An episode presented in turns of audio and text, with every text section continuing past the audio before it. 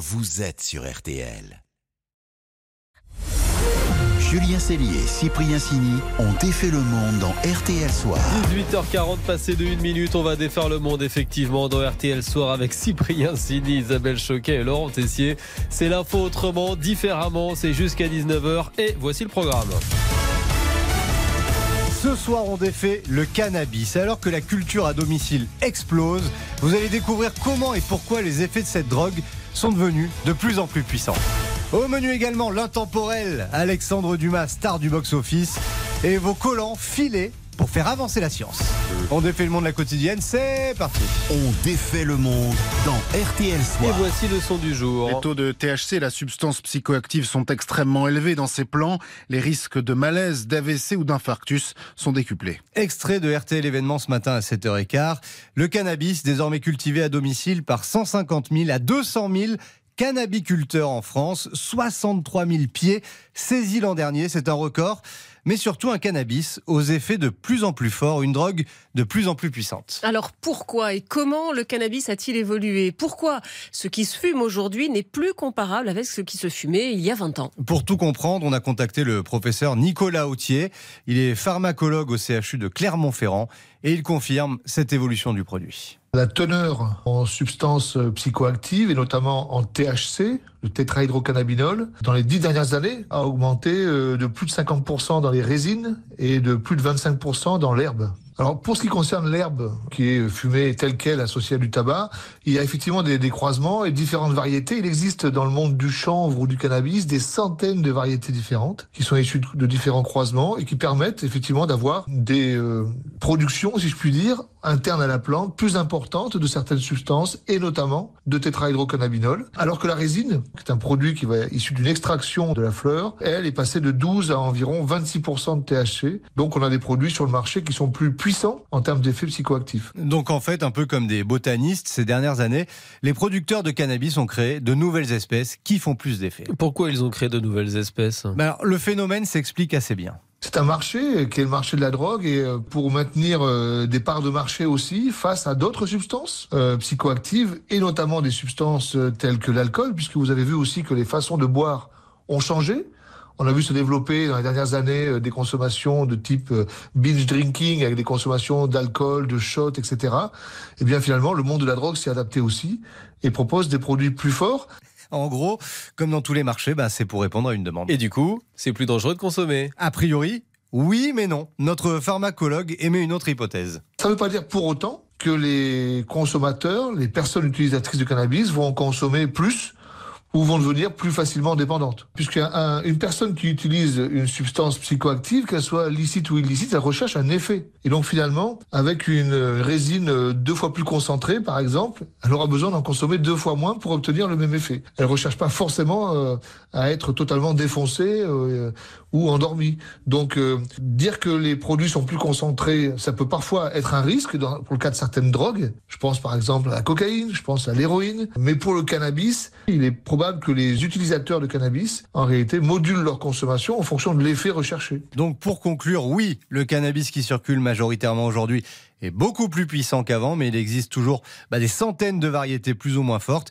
Et fumer du cannabis contenant du THC, on le rappelle, hein, c'est interdit par la loi. Et on remercie, on remercie le professeur Nicolas Autier pour toutes ces précisions ce soir. RTL, Sous les radars. Et tiens, on va défaire l'info passée sous les radars. Et alors, ça nous avait échappé, et à vous aussi, j'en suis sûr. En Autriche, aller au musée peut donner le torticolis, Isabelle. Oui, si vous allez au musée Léopold à Vienne, eh ben, musclez-vous les cervicales parce que depuis deux semaines maintenant, une quinzaine d'œuvres sont accrochées de travers. Les maisons au bord de la mer de Klimt ou euh, sur le lac Attersee de Chile. Les tableaux n'ont pas été choisis au hasard. Ce sont des paysages qui pourraient changer dans les années à venir à cause du réchauffement climatique. Ah. L'opération s'appelle quelques degrés de plus. Vous l'avez, quelques degrés au thermomètre, quelques degrés d'inclinaison. Ça peut paraître symbolique, mais en fait, ça, fait un- ça, ça- ça crée un vrai malaise pour les visiteurs parce que normalement, ce sont des paysages apaisants et là, bah, il y a quelque chose qui cloche. C'est assez malin. Alors, cette opération, en fait, c'est une réponse aux militants écologistes. Vous vous en souvenez peut-être. Wir rasen in eine Klimahölle. C'était en novembre dernier. Des activistes avaient aspergé une œuvre de Klimt avec un, un liquide noir. Ils voulaient dénoncer un partenariat entre le musée et une compagnie pétrolière. Là, le jeune homme demande pourquoi on fait rien pour le climat depuis 50 ans. Depuis, le musée a renforcé les contrôles à l'entrée. Il a renforcé aussi la surveillance des salles. Et puis, il a mis plus de vitres devant les œuvres. Mais avec cette opération en quelques degrés, il veut aussi montrer bah, qu'il est conscient du problème et peut-être éviter de nouveaux incidents. Ça va durer jusqu'au mois de juin. Et pour l'instant, bah, les, visiteurs, les visiteurs sont assez partagés. En, En fait. tout cas, l'info était passée sous les radars, mais pas sous le vôtre, chère Isabelle. On vous retrouve juste après ça parce qu'on défait le monde continue dans RTL Soir avec Alexandre Dumas, le papa des mousquetaires. À tout de suite. Julien Cellier, Cyprien Sini. On défait le monde.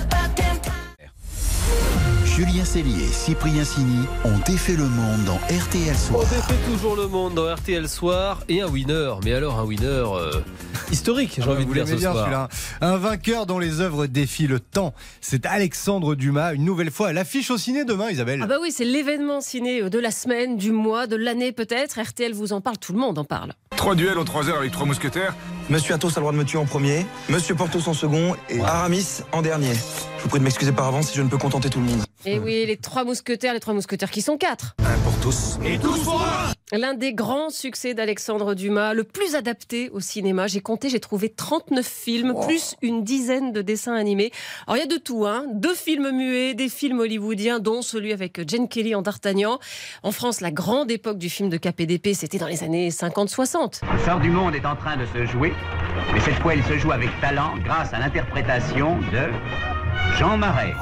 Jean Marais, incontournable. Il y a eu aussi un paquet de nanars, il faut le dire, des parodies, des variations improbables. Les Rangers défient les karatékas, c'est une variation des Trois Mousquetaires, ou les exploits amoureux des Trois Mousquetaires, une version érotique. Accrochez-vous, c'est un film allemand doublé en argot. Arrête ton char, je vais te tartiner une lasagne que tu fileras au grand Manitou des mousquetaires. Grâce à cette bafouille d'introduction et à ton pédigré, ça te donnera du souffle et t'entreras chez les gorilles du roi. Les gorilles du roi, les mousquetaires, je m'en remets pas. Alors, les trois mousquetaires, c'est un tube inusable, mais Dumas au cinéma, c'est aussi 17 Monte Cristo, 6 Tours de Nesle et 4 Reines Margot. Isabelle Adjani a été toute oui. cette journée la reine de la croisette avant de. Un prix à Cannes et 5 Césars en 95 pour le film de Patrice Chéreau. Bon bref, Dumas en tout, une centaine de films, au moins 150 selon certains, on perd le compte.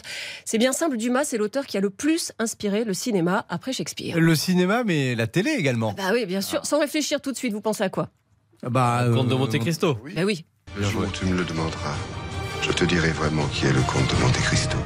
Je ne cherche pas Dieu, je suis venu l'avertir que je prenais sa place. Gérard Depardieu en Edmond Dantès, filmé par José Dayan du Grand Art. Mais avant ça, Dumas avait fait euh, les beaux jours de l'ORTF.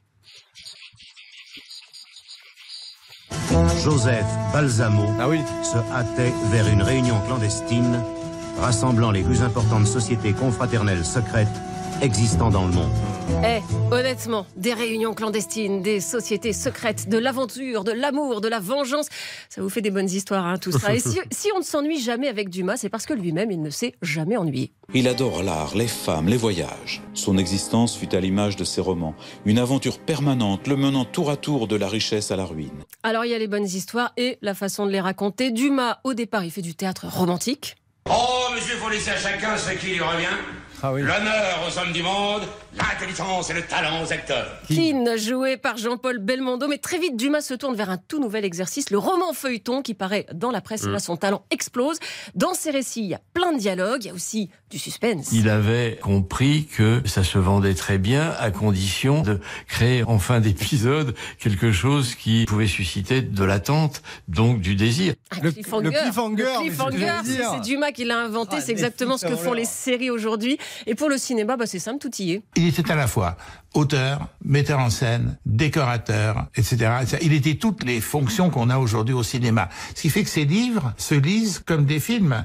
Bref, Dumas aurait pu être Scorsese ou James Cameron, mais on peut aussi le lire, le relire. Il faut le lire. Un fauteuil rouge et du popcorn et vous y êtes. Ouais, en fauteuil rouge et du popcorn, ça fonctionne aussi demain au cinéma parce que franchement, pour avoir eu la chance de le voir un petit peu avant tout le monde, C'est bien, je suis sûr. privilégié, Ouais, privilégié. on, on a un métier difficile. Il, il est très réussi, euh, ces trois mousquetaires euh, version Martin Bourboulon. C'est la première fois depuis 60 ans qu'une équipe française se replongeait dans le, dans le Ah oui, film. on l'avait pas fait depuis Jean Marais, en fait. Mais c'est très, très, très réussi. Le match des infos au dîner. Et qui détient la meilleure info pour briller au dîner ce soir Point score, Isabelle mène 68-66. Laurent est toujours en embuscade et ce soir, bah, il va essayer de se rapprocher un peu plus avec la visite du ministre des Armées Sébastien Lecornu. C'était ce matin sur RTL l'événement. Et oui, mon info pour briller, c'est que l'armée française a été la première à utiliser le camouflage. C'était en 1915, Oh. au début de la Première Guerre mondiale. Mais l'idée n'est pas venue de militaires, d'ingénieurs, mais d'artistes. Oui, des peintres ont convaincu l'état-major de dissimuler l'artillerie avec des toiles aux couleurs de la nature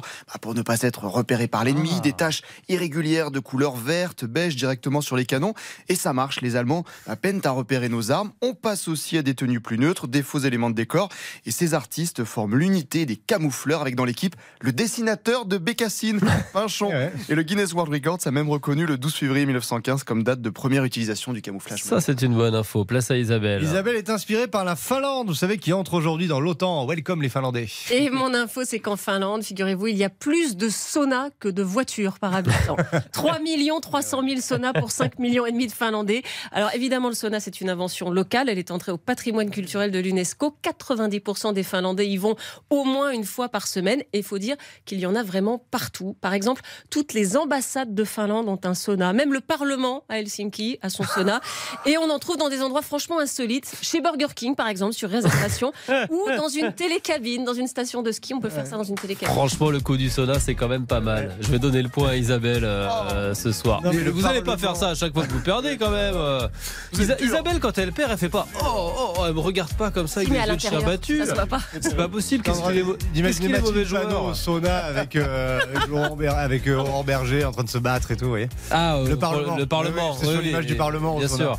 Euh, Alors, en Finlande, il y a un sauna Ah, il y dans a le un sauna Parlement. au c'est un Parlement. bah, Ouais. Il prolonge les débats politiques au sauna en Finlande, effectivement. Allez, RTL Soir continue dans quelques secondes. Le journal de 19h et on va défaire votre monde. On va recycler des collants. Oui, oui. On défait le monde. Julien Cellier, Cyprien Sini. Julien Cellier, Cyprien Sini ont défait le monde dans RTL Soir. 18h57 minutes, juste avant le journal, on défait votre monde, comme chaque soir sur RTL. Un appel ce soir. Donnez vos collants, c'est pour la science. Oui, à Nancy, une collecte de collants usagés a lieu en ce moment même pour faire avancer la recherche sur leur recyclage. Bonsoir Sandrine. Bonsoir. Vous êtes chercheuse au CNRS et au laboratoire Réaction et Génie des procédés à Nancy. Actuellement, on est d'accord, tous les collants finissent à la poubelle. Oui, malheureusement, c'est bien ça à l'heure actuelle. On finit à la poubelle et de plus, ils finissent soit en incinération, soit en enfouissement, ce qui ben, va générer euh, des déchets euh, potentiellement euh, toxiques pour l'environnement. Il y a 130 millions de paires de collants qui sont vendus chaque année en France. Et euh, sur ces 130 millions, 104 millions sont finissent jetés parce que la vie d'un collant, en fait, euh, elle est assez courte. Le collant est porté 6 ou 7 fois en moyenne, hein, c'est une moyenne statistique en France, avant de finir à la poubelle. On, on sait quoi en faire ou pas pour les recycler Ah non, aujourd'hui, justement, le problème, c'est bien ça, c'est qu'on ne sait pas quoi en faire. Donc, euh, en fait, la start-up Écollant, justement, c'est lancer le défi de, de recycler ces collants, de refaire de la matière qui va pouvoir refaire des collants avec des collants. Ah oui, donc en fait, on, on les répare ou on les recycle complètement. Vous, vous êtes chercheuse au CNRS, vous travaillez là-dessus du coup? Oui, c'est ça. Donc en fait, nous, on essaye de mettre au point un procédé eh ben, propre, hein, euh, respectueux de l'environnement, pour, à partir des collants, récupérer la matière initiale qui a fait ces collants pour pouvoir en fait refaire des collants. Donc c'est ce qu'on appelle une boucle fermée de recyclage. Et donc j'imagine que pour chercher, pour faire vos essais, pour faire des tests, vous voulez plein, plein, plein, plein de collants. Oui, c'est ça, tout à fait. Donc là, aujourd'hui, pour tester notre procédé, on a besoin d'au moins 10 000 collants. Et on vous les envoie où ces 10 000 suffisamment de collants? matière. Si vous allez sur le site euh, du Carnot vous pouvez euh, vous-même aussi devenir un point de collecte. En fait, c'est très simple. Il suffit d'avoir un carton, d'avoir un affichage qui parle de cette euh, collecte. Et puis euh, après, c'est le Carnot ICL qui prend en charge le retour de, de ces cartons euh, jusqu'au laboratoire. Carnot ICL, c'est Carnot comme C-A-R-N-O-T et ICL, I-C-E-E-L. Et comme ça, vous servirez la science. On va en parler à tout le monde dans Bah, la surtout famille. vous, hein. Laurent, avec tous Oui. vos collants. euh, Merci Ah oui, Sandrine. on accepte tous les co- tous les types de collants. Sur, actuellement, non, surtout les, les collants de couleur couleur chair et couleur noire. Parce qu'effectivement, euh, dans notre procédé, ben, il faut qu'ils puissent accepter tous les types de collants parce que ces collants, c'est à la fois deux matières, l'élastane qui va donner l'élasticité au collant et du nylon. Et, mais il y a aussi euh, tout ce qui est colorant, tous les additifs qu'on rajoute au collant. Donc ça, c'est, il faut aussi, euh, quand on veut refaire des collants avec des collants, il va falloir une étape intermédiaire de séparation de tous ces additifs. Eh bien, merci beaucoup Sandrine. On va participer à vos recherches. Bonne soirée. Bonne soirée. Bonne soirée, bonne soirée à vous, Bonne les soirée. Amis dont défait le monde. On se demain. retrouve demain. Absolument. à demain. 18h40 dans RTL Soir.